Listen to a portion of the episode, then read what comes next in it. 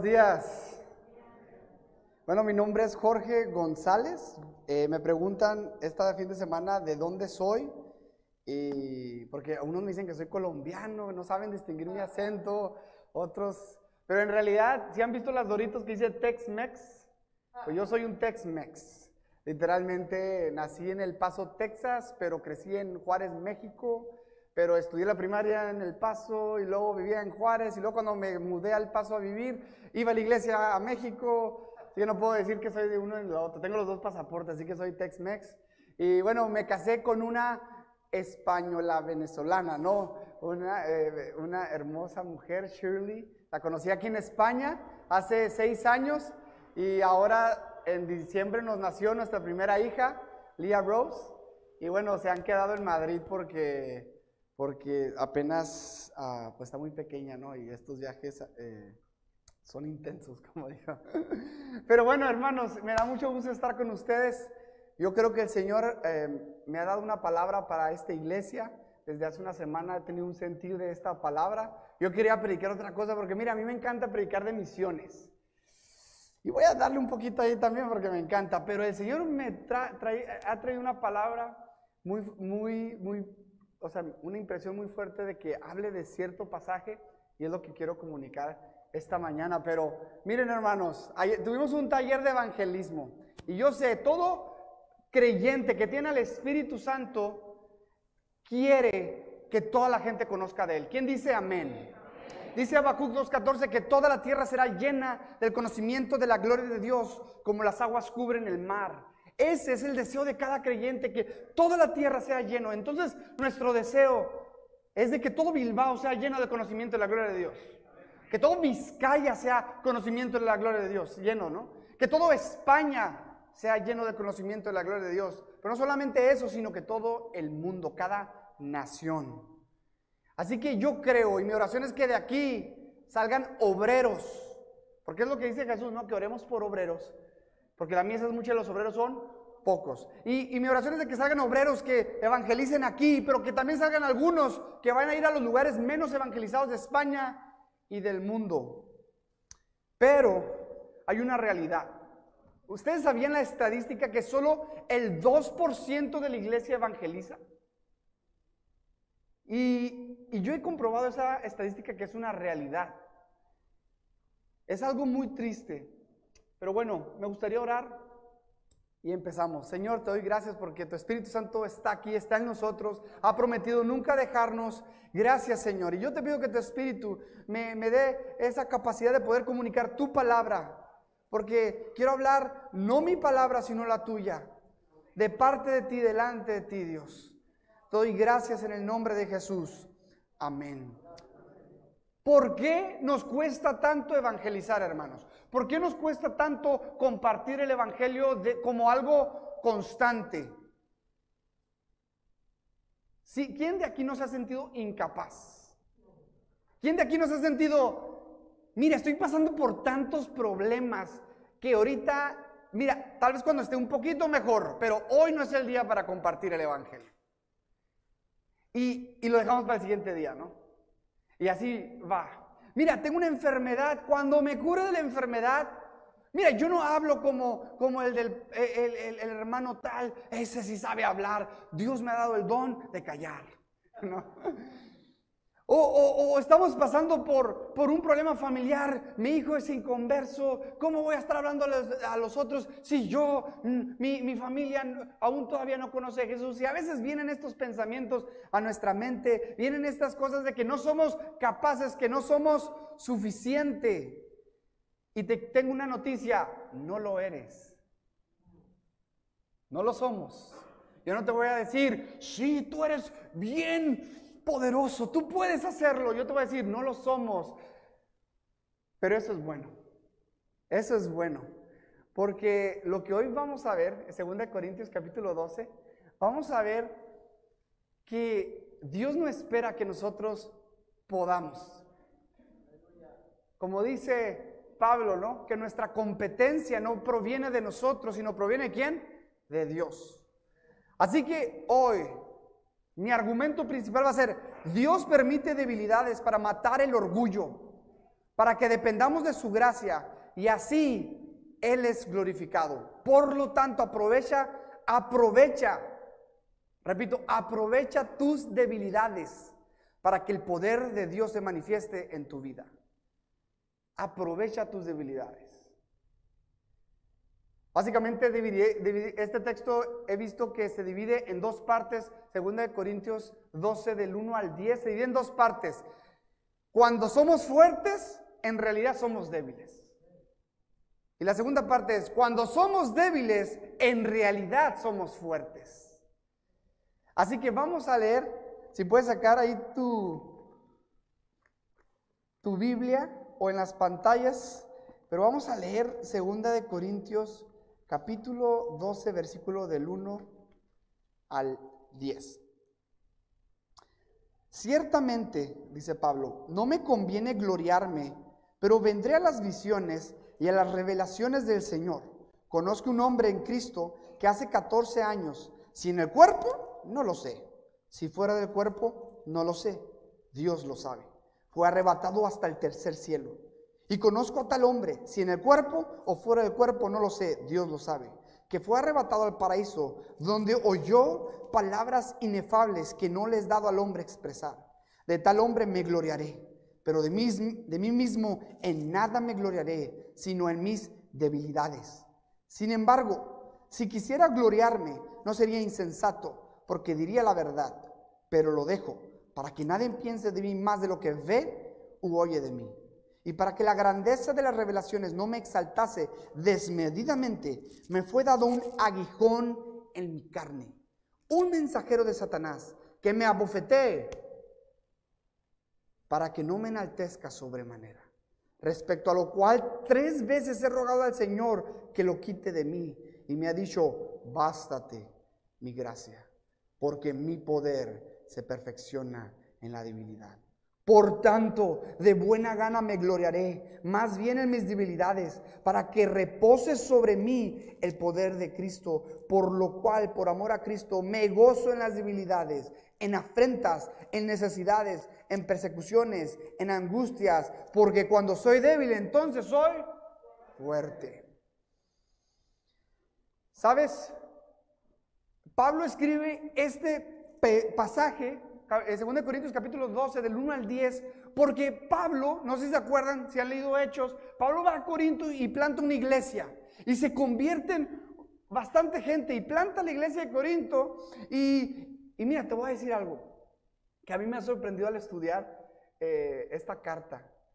Cuando pensamos en Pablo, pensamos en, predicaba y era un predicador, tal, vez hasta eh, guapetón, eh, o sea, fuerte, con una apariencia así, ¿no? Que impresiona. Y que su oratoria era impresionante, ¿no? Y que atraía multitudes. Pero lees Segunda Corintios y dice que no tenía una, o sea, no te impresionaba cuando lo veías. ¿Se has visto que, hay gente que no te impresiona? Es más, hasta ni te acuerdas, pasan de alto a veces, ¿cierta? y así somos, ¿no? Y dice que su palabra era tosca. Y estaba investigando que, cuál era la palabra original. Tosca era como inexperto. O sea, e, era experto en conocimiento, pero en oratoria y en palabra no era tan, tan, tan elocuente. Y los de Corinto, aunque eran creyentes, todavía su mente no estaba renovada. Porque todavía estaban pensando como piensa el mundo. ¿Sí? Todos estaban pensando, porque ¿cómo piensa el mundo? ¿A qué exalta el mundo? A lo grande, a lo fuerte. Mira, yo no sé si tienes Instagram o Facebook, pero yo estaba buscando e investigando cuál era la página de Instagram o Facebook que tenía más vistas. Y la que tiene más seguidores de Instagram, tiene más de 400 millones, es Cristiano Ronaldo. Y dije, a ver, en Facebook, a ver quién gana. Y otra vez, Cristiano Ronaldo. Y estaba viendo un video, ¿no? Que Cristiano Ronaldo, no sé si lo han visto, que está ahí jugando en Madrid eh, como si fuera una persona de la calle y la gente se da cuenta y, se junta un montón de gente todos tomándole fotos, ¿no? Y tal vez si pasara aquí harían lo mismo. ¿Por qué? Guapo, fuerte, un goleador, el mejor deportista y el mundo ¿qué hace? Exalta eso. El mundo exalta por lo que ve. Oh, mira cómo habla esa persona. Mira cómo se viste esa persona. Mira, esa persona es sana, fuerte. Mira, ha estudiado, tiene un doctorado. Y nosotros tendemos a exaltar a esa gente inconscientemente, aún como creyentes, tendemos a, exaltar esas cosas. Y los corintios se dejaban llevar por todas estas cosas. De hecho, el problema era que Pablo plantó la iglesia y después de Pablo llegaron unos, dice Pablo, falsos apóstoles. Tal vez venían como si fueran muy elocuentes. Tal vez venían eh, con mucho dinero, ¿no? Y los corintios se dejaron impresionar por ellos. Y empezaron a menospreciar a Pablo. ¡Qué locura! ¿Sabes lo que le pidieron a Pablo? Cartas de recomendación. ¿Y sabes lo que Pablo le dice? Si, lees la carta en, en 2 Corintios 3, dice que me pide cartas de recomendaciones. Pero si ustedes no estarían aquí si yo no los hubiera predicado, ustedes son mis cartas de recomendación, escritas por el Espíritu Santo. Y Pablo en este pasaje lo que está explicando es, mira, los apóstoles se eh, los falsos apóstoles estos se, glorifican de que tienen mucho conocimiento, que son israelitas, etcétera. Dice, dice, yo soy, si, se tienen que jactar alguien, yo soy más israelita. Si alguien se tiene que jactar de conocimiento, yo soy más, pues sabes que no me voy a jactar de esas cosas. ¿Sabes en qué me voy a jactar? En mis debilidades. Y le da una vuelta al, pensamiento. Mira, a Pablo no le interesaba ganarle a los falsos apóstoles. Él sabía quién era en Cristo. El interés de Pablo era que la iglesia de Corinto entendiera que su mentalidad sea transformada, cambiara a no como piensa el mundo, sino como piensa Cristo. Y Pablo empieza a explicar su su, sueño, su revelación. Habla como si fuera otro, pero ya después sabemos que está hablando del mismo. Dice, hace 14 años un hombre tuvo, tuvo una revelación del cielo. Ahorita, si alguien tiene una revelación del cielo, ¿qué hace? Escribe libros y se venden. Pero Pablo nomás lo menciona. ¿Sabes por qué lo menciona? Nomás para decir, pero no voy a hablar más de ello. Nomás lo menciona de paso, para que diga, yo he tenido esas revelaciones, pero Dios me dio un aguijón para que no me jactara. Y ya no habla más de esas revelaciones. O sea, Pablo no venía aquí a jactarse, sino nos quería mostrar algo. Que él no viene a gloriarse en sus fortalezas, en sus grandezas, aún en las revelaciones que Dios le ha dado asombrosas, que eran verdad, sino en las debilidades. Pero mira, ¿por qué? ¿Cuál es la raíz? Todos nosotros, cada uno de los que estamos aquí, sin excepción, tenemos la tendencia de exaltar por las apariencias a lo fuerte. ¿Y sabes cómo se llama eso? Orgullo. ¿Y sabes dónde empezó? Ay, ¿sabes dónde empezó eso? En el huerto del Edén. Dios le dijo a Eva, Dios le dijo a Adán, de todos los árboles puedes comer, pero no comas del, árbol del conocimiento del bien y el mal. ¿Sabes por qué? Porque Dios es el que sabe lo que es bueno y lo que es malo para nosotros. Lo que Dios quería era que dependiéramos de Él. No de nosotros, sino de Él. Para saber qué es bueno y qué es malo. Amén. Y Dios le dijo, no comas de ese, de ese árbol, sino depende de mí. Era una prueba de parte de Dios. Pero ¿qué vino a hacer la serpiente? La serpiente vino con Eva y le dijo, Eva, con que Dios dijo que no comieras de el árbol del conocimiento del bien y el mal. ¿Por qué no? Dios lo que no quiere es de que conozcas, que tengas el conocimiento de Él, porque vas a saber eso. Y Adán y Eva se dejan seducir por la serpiente y Adán y Eva toman una decisión. No voy a depender de Dios, voy a depender de mí mismo. Y rompen el primer mandamiento de los diez mandamientos que es, voy a ser otro Dios aparte de ti, Dios. Yo seré mi Dios. Y el orgullo, en otras palabras, es ponernos a nosotros como el centro del universo, donde ya no dependemos de Dios que nos diga qué es bueno y qué es malo y depender de su gracia, sino yo dependo de mis propias fuerzas.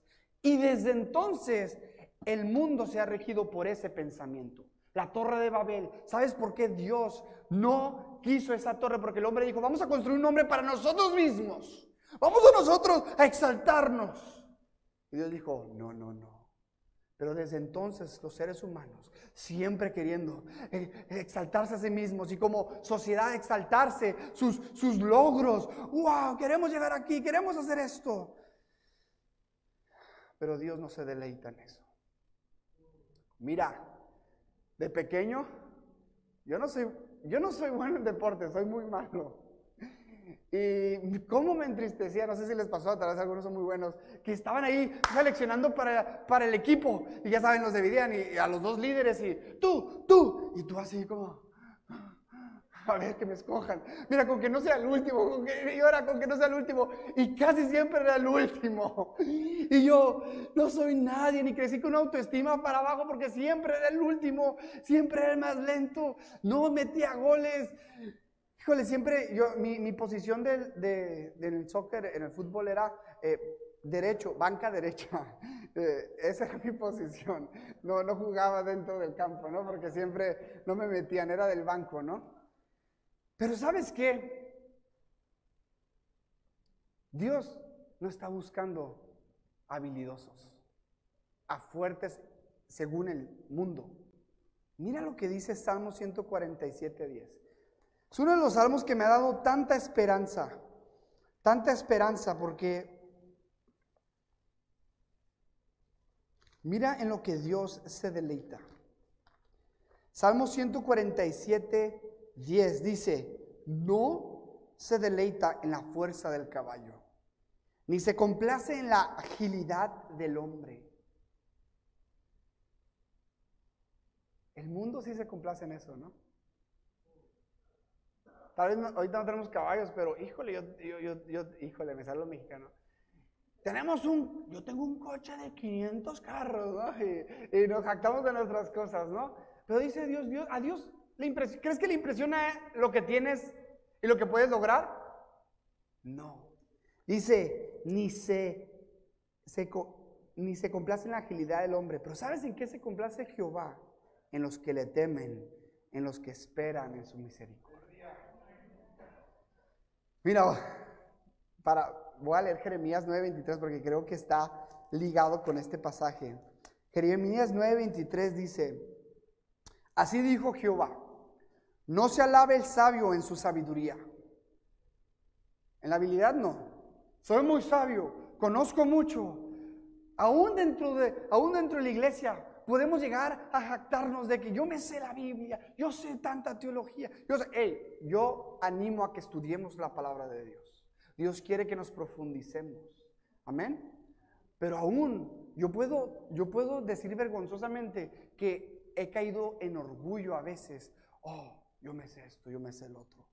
No se alabe, el sabio en su sabiduría, ni en su valentía se alabe el valiente. yo puedo esto, yo hago esto, yo hago el otro.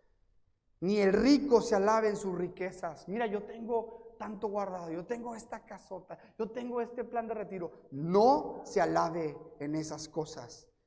Pero dice que ti te alabes. Mas alábese en esto. Jáctate en esto. El que se hubiera de alabar en entenderme y conocerme que yo soy Jehová que hago misericordia, juicio. ¿Sí ves cómo es al revés? El mundo alaba ciertas cosas, como le dijo el profeta Samuel al padre de David. Dijo, pero Dios no ve lo que ve el mundo, sino ve que el corazón. Te voy a poner un ejemplo. ¿Saben quién es Albert Einstein, no? Albert Einstein fue el que inventó la ecuación esa rara, lo de la explosión ah, atómica. O sea, es un genio. Imagínate que tú quieres presumirle a Einstein y le dices, Einstein, mira, y sacas una pizarra y apuntas 2 más 2 es igual a 4. Sé sumar. ¿Tú crees que Einstein se va a impresionar? No. Imagínate que estás delante de, el que hizo la Torre Eiffel, un gran arquitecto, ¿no? Y dices, mira, señor Eiffel, yo he hecho esta casa para mi perrito. y, esperas que te diga, wow. ¿Tú crees que va a impresionar? Ahora nosotros a veces vivimos para impresionar a Dios o a la gente con lo que hacemos, con lo que sabemos, con lo que tenemos. ¿Y tú crees que eso impresiona a Dios? No. Y yo preguntaba a Dios, pero ¿hay algo que te maravilla? Sí. ¿Quieres saber qué? Hay una parte en el Nuevo Testamento que dice que Jesús se maravilló. Y yo dije, wow, no se maravilla el que se jacta, el que se alaba, el que sabía mucho. ¿Sabes en qué se Mira, vamos a Mateo 8. Mateo 8.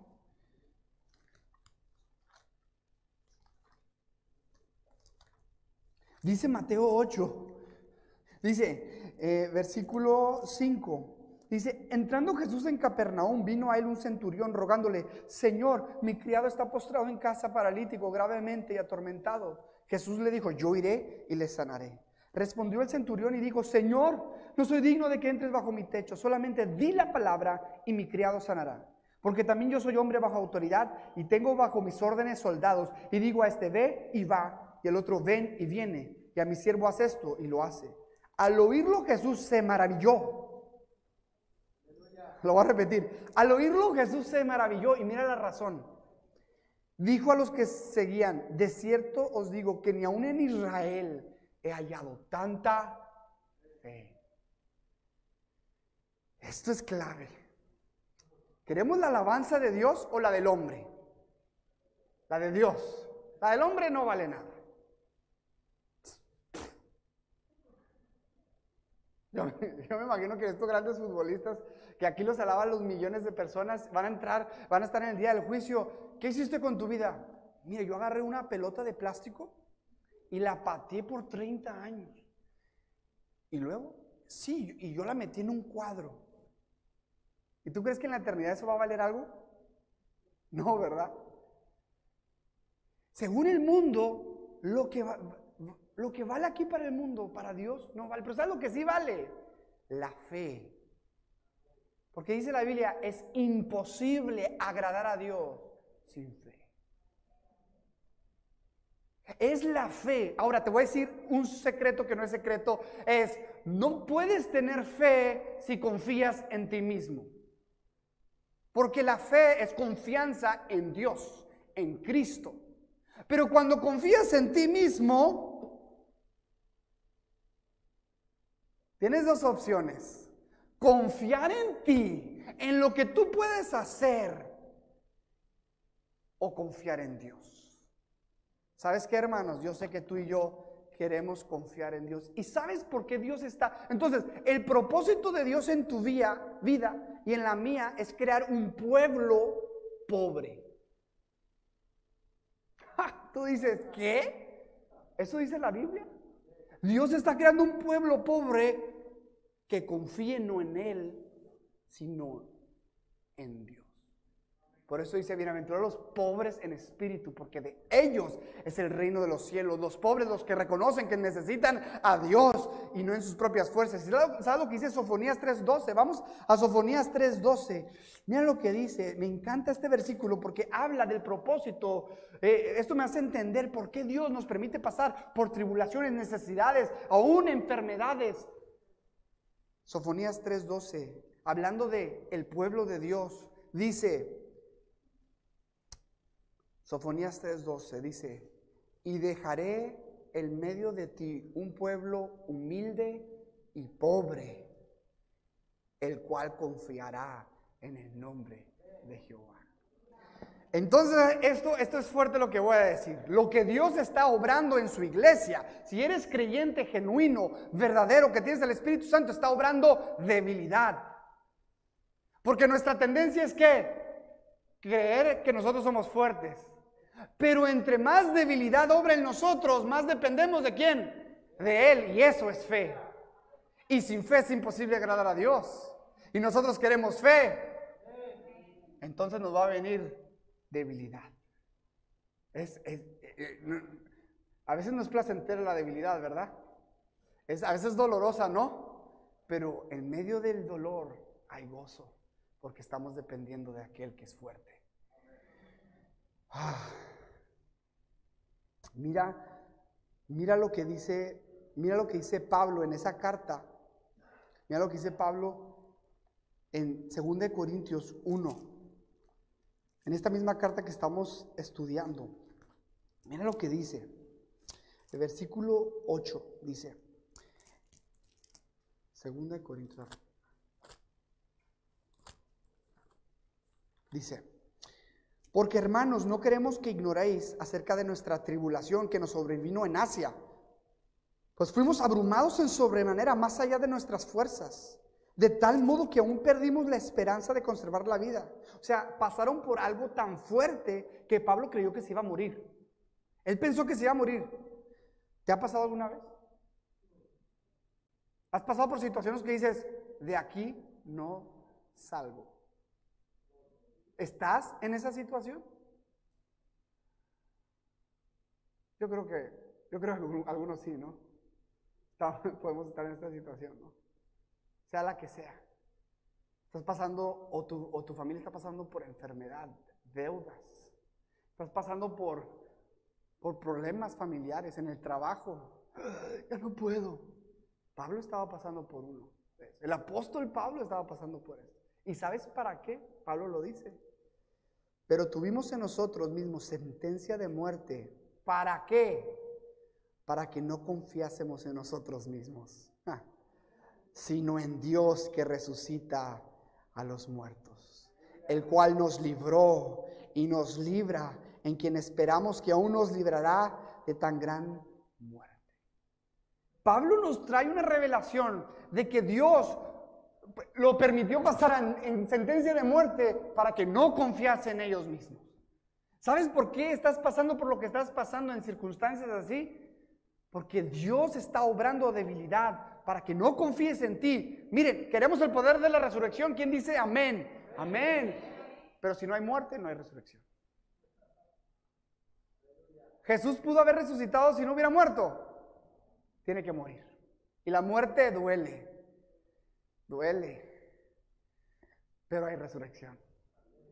Y si queremos experimentar el poder de la resurrección, tenemos que experimentar la muerte. Si queremos experimentar la sanidad del buen doctor, hay veces que hay heridas que tenemos que pasar.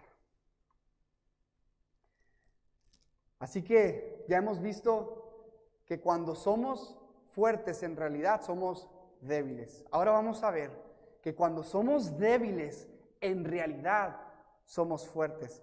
Porque mira, vamos otra vez aquí a, la segunda parte de 2 Corintios 12, lo que estamos estudiando.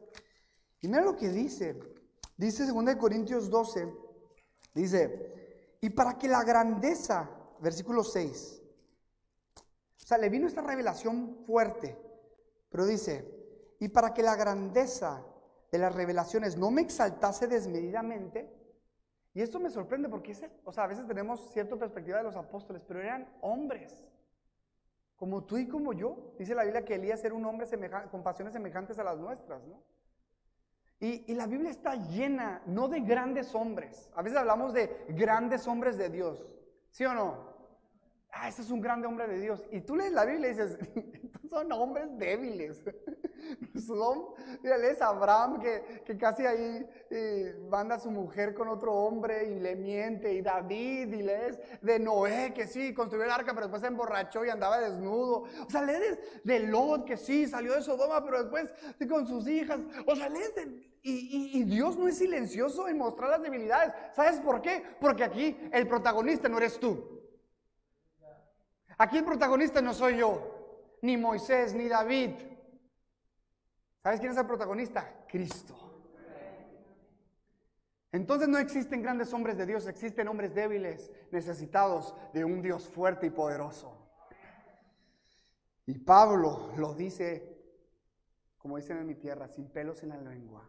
Lo dice, y para que la grandeza de las revelaciones no me exaltase desmedidamente, me fue dado un aguijón en mi carne un mensajero de Satanás que me abofetee para que no me enaltezca sobremanera. ¿Sabes? Esto es muy fuerte. Dice la Biblia que Dios permitió que un mensajero, un mensajero es un ángel, ¿sí? O sea, un mensajero de Satanás, un ángel de Satanás, fue con un aguijón, una espina, para bofetear la carne.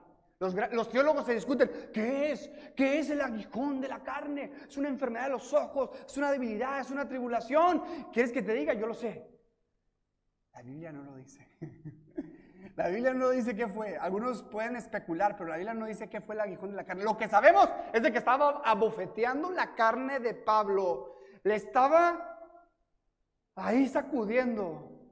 Entonces, aquí entendemos algo. Dios en su corazón nunca nace el mal para nadie porque Dios es bueno. Pero vemos el ejemplo de Job, que Satanás viene delante de Dios y dice, déjame probar, déjame probar a, Job. Déjame traerle enfermedad, destrucción. Y Dios, en su soberanía y en su amor hacia nosotros, dice, sí. Lo voy a repetir, en su soberanía y en su amor para nosotros, dice, sí. Porque el orgullo, Dios ama al orgulloso, dice la Biblia, Dios resiste al orgulloso, pero da gracia al humilde. Entonces, como Dios quiere obrar en ti debilidad para crear un pueblo eh, que confíe en Él, un pueblo de fe, entonces Dios va a permitir cosas en tu vida para bofetearte y que no te enorgullezcas. Y eso duele. Pero Dios lo permite. Lo vemos en Job. Lo vemos en Pedro. Dice, Satanás me ha pedido, ha pedido zarandearte. Y, Dios le dijo, no, no zarandees a Pedro. Dios le dio permiso.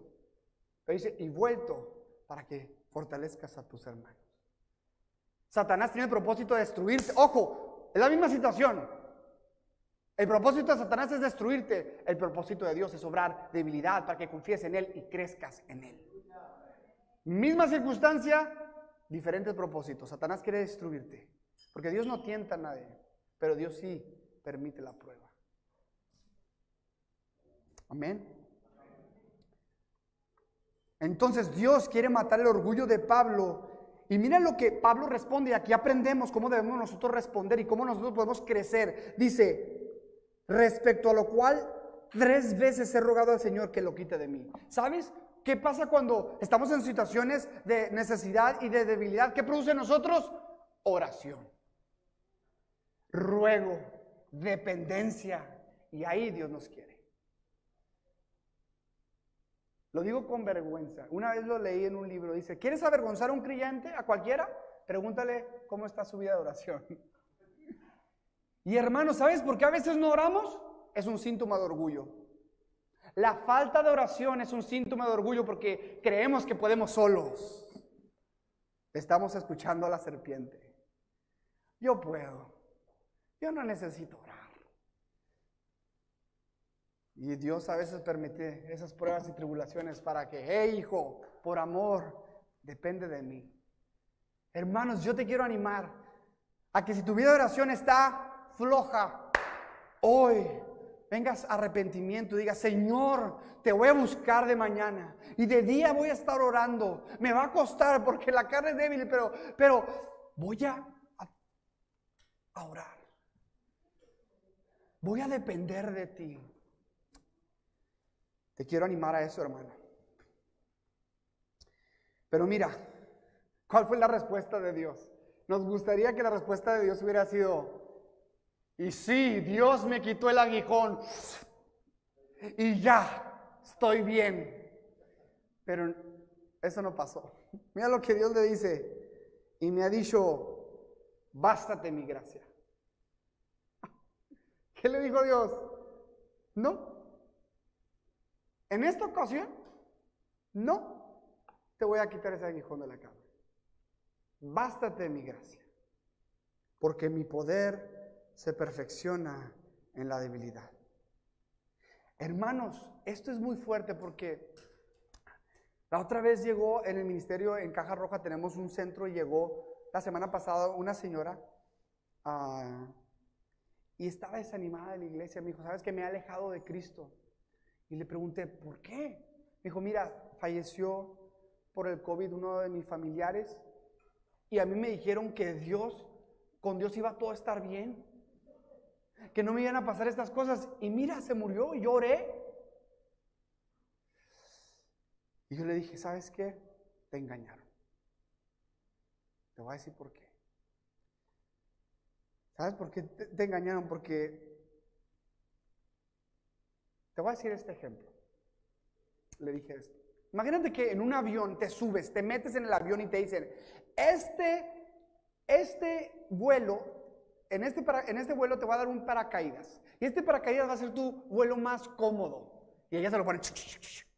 Y, y, la persona se sube ahí con el, con el paracaídas. Y a las media hora empieza a sudar, le empieza a doler la espalda y la gente le empieza a burlar. ¡Ja, ja, ja! Tiene un paracaídas. ¿Y qué, qué, pensarías tú si, tú fueras esa persona? Me engañaron. Dijeron que este paracaídas iba a ser mi vuelo más cómodo y lo ha hecho lo más incómodo posible. En ese momento quieres quitarte el paracaídas y ya no querer nada que ver con los que te engañaron y te dijeron que te pusieras el paracaídas. Y a veces, a veces hemos escuchado el mensaje de que ven a Cristo y tus problemas se van a resolver. Ven a Cristo y tu vida va a ser más cómoda. Y la gente viene a Cristo y recibe lo que Jesús prometió, en el mundo tendréis aflicción. Pero imagínate que te subes al avión y te dicen, ponte este paracaídas, porque el vuelo se va a caer a la mitad. Eh, a la mitad del vuelo se va a caer el avión y es lo único que te va a salvar. Empieza a sudar, se empieza a mular de la gente de él, empieza a sentir mucho incómodo, le empieza a doler la espalda. ¿Tú crees que se va a quitar el paracaídas? No. ¿Por qué? Porque es lo que lo va a salvar. El paracaídas estaba mal. En ninguno de los dos casos está mal. ¿Cuál fue la motivación? Unos se pusieron paracaídas para que su vida fuera más cómoda, pero otros para tener salvación eterna.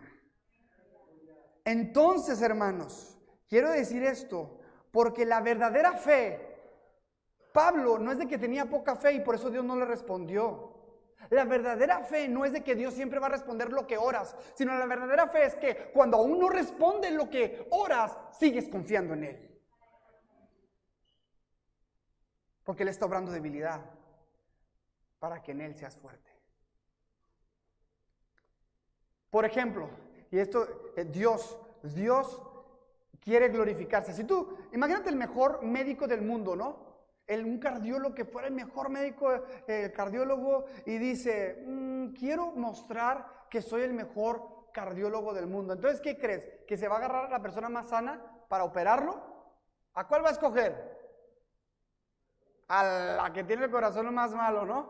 Porque va a decir, mira, yo quiero que toda la gente vea que yo soy el mejor cardiólogo.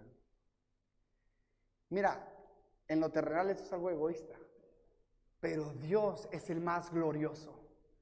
¿Y a qué le encanta hacer? Agarrar lo vil y lo menospreciado para decir, yo puedo hacer de lo peor todo. Yo puedo hacer de, de lo débil y ahí mostrar mi fortaleza. Dios quiere usar tus fortalezas. Te sientes inapto para compartir el Evangelio, para vivir la vida cristiana, para ser ejemplo. ¿Sabes qué? Sí, lo somos, pero no desaproveches tu debilidad, aprovechala porque en ella puedes depender de Dios para que Él sea glorificado en medio de tu circunstancia.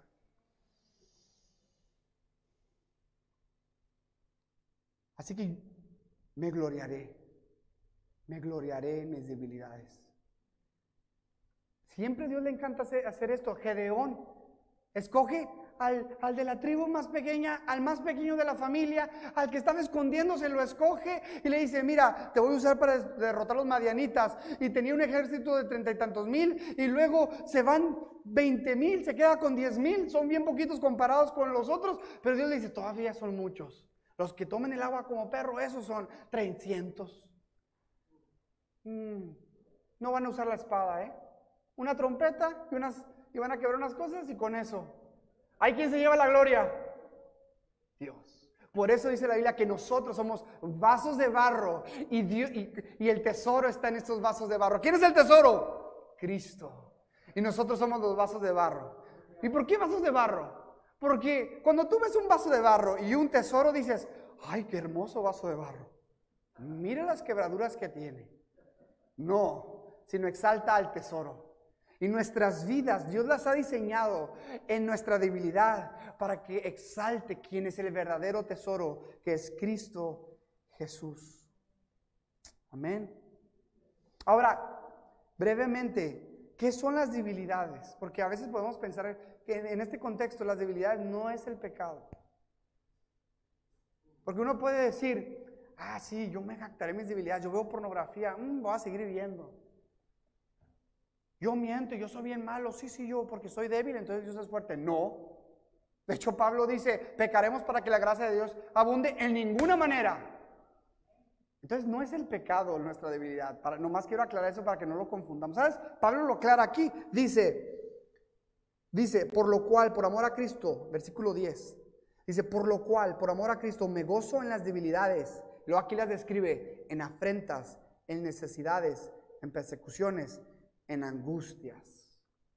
Eso son lo que es las debilidades, las angustias que estás pasando, las necesidades que están ocurriendo en tu vida, enfermedades, circunstancias que están ocurriendo en tu vida que no puedes controlar a veces, pero Dios les está permitiendo porque quiere obrar debilidad en ti para que dependamos de Él, matemos al orgullo y Él sea glorificado.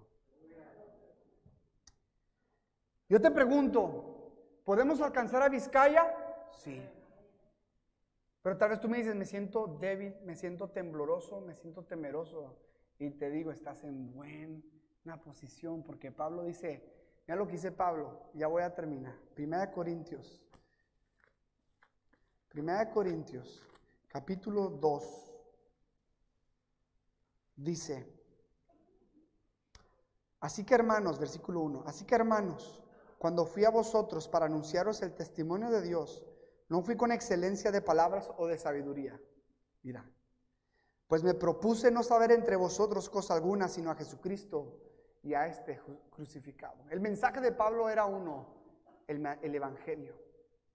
Dice, y estuve entre vosotros con debilidad y mucho temor y temblor. Y ni mi palabra ni mi predicación fue con palabras persuasivas de humana sabiduría, sino con demostración del Espíritu y de poder, para que vuestra fe no esté fundada en la sabiduría de los hombres, sino en el poder de Dios. Aprovecha, hermano, tu circunstancia, porque en esa debilidad es donde Dios quiere obrar. Esta historia no es verdad, pero me ayudó a entender este principio.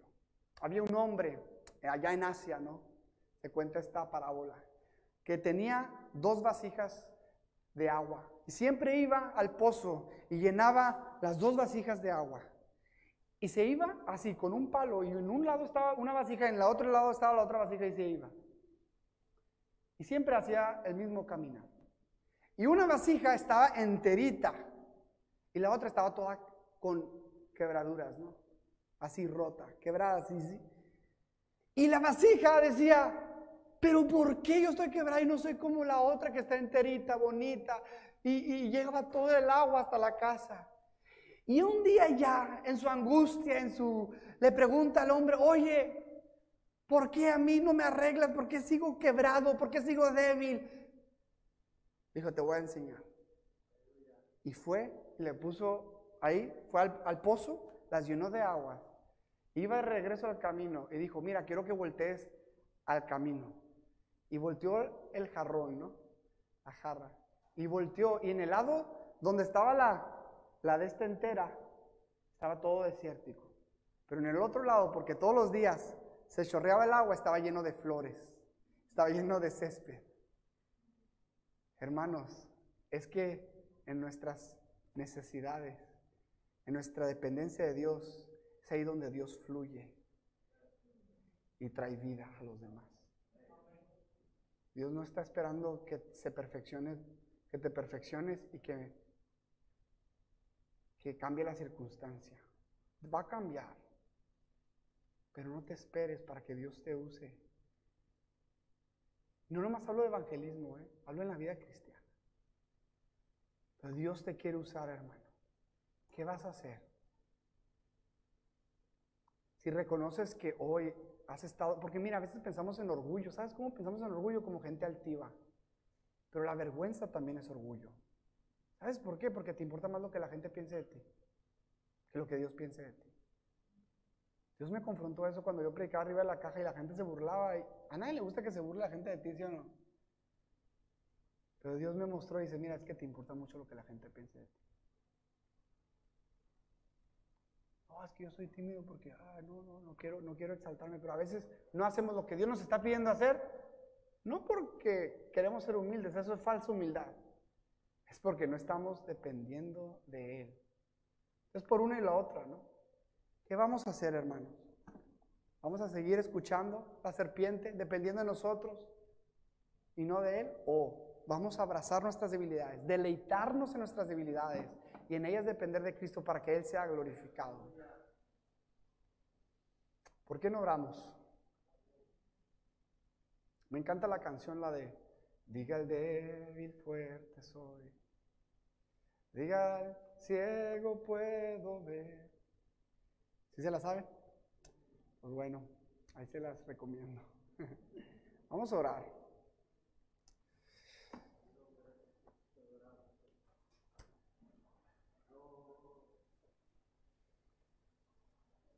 Si me ayuda el hermano del piano para, para orar con música, ¿no?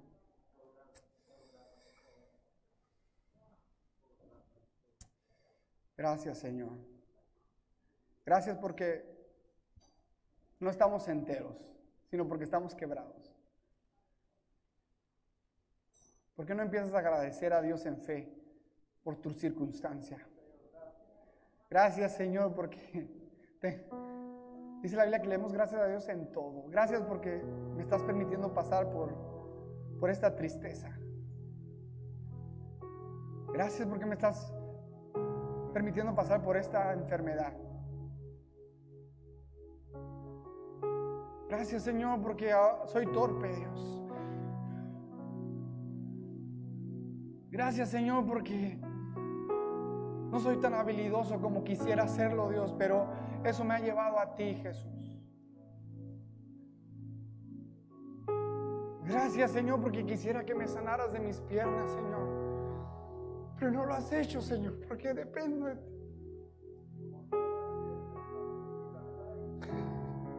Gracias, Señor, porque eres bueno. Gracias porque tú eres fuerte.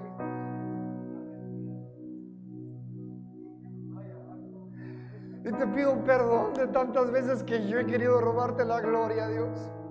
Exaltándome yo queriendo el aplauso de la gente, Dios, y no tu gloria, Señor. Perdóname, Jesús.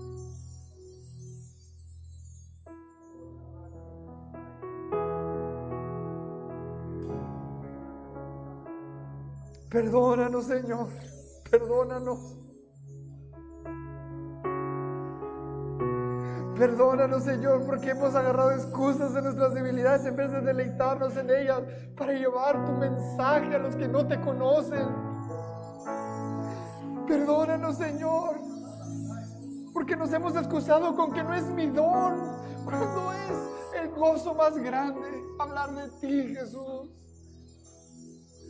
Perdónanos porque hemos escuchado a la serpiente y porque le hemos creído. Perdónanos, Jesús.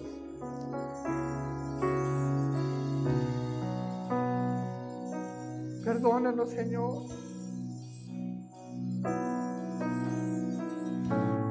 Perdónanos, Señor.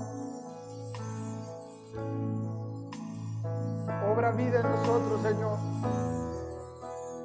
Obra muerte, pero también obra resurrección.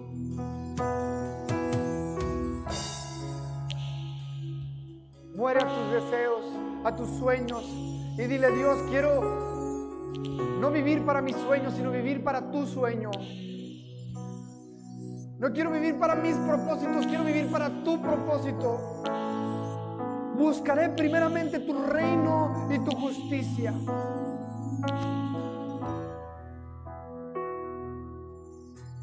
Si tu vida no ha estado alineada a los propósitos de Dios, y has hecho lo que tú quieres ya por una temporada, Dios te está diciendo, te está sacudiendo, te está diciendo, ven, regresa, regresa, regresa a su caminar, regresa a su propósito. Bástate mi gracia, bástate mi gracia, bástate mi gracia. Mi poder se perfecciona en tu debilidad. Gracias Señor. Gracias amado Rey. Gracias Cristo. Gracias Señor porque tú eres el mejor ejemplo Dios. Siendo Dios te despojaste a ser igual a Dios y te hiciste siervo y viniste de la forma más humilde en un pesebre. Te adoraron pastores. Escogiste a los hombres menos preparados y fuiste coronado con una corona de espinas y fuiste entronado en una cruz. Qué ejemplo de humildad y de muerte. Queremos seguir tu ejemplo, Cristo. No queremos nuestros tronos de oro, sino queremos la cruz. Queremos morir a nosotros mismos para que tú seas glorificado. No queremos vivir para nosotros mismos, Dios. Queremos vivir para tu gloria. Para que tú seas exaltado, Señor. Que Vizcaya sea llena del conocimiento de tu gloria. Que España sea llena del conocimiento de tu gloria. Que Europa sea llena del conocimiento de tu gloria. Te doy gracias, Padre.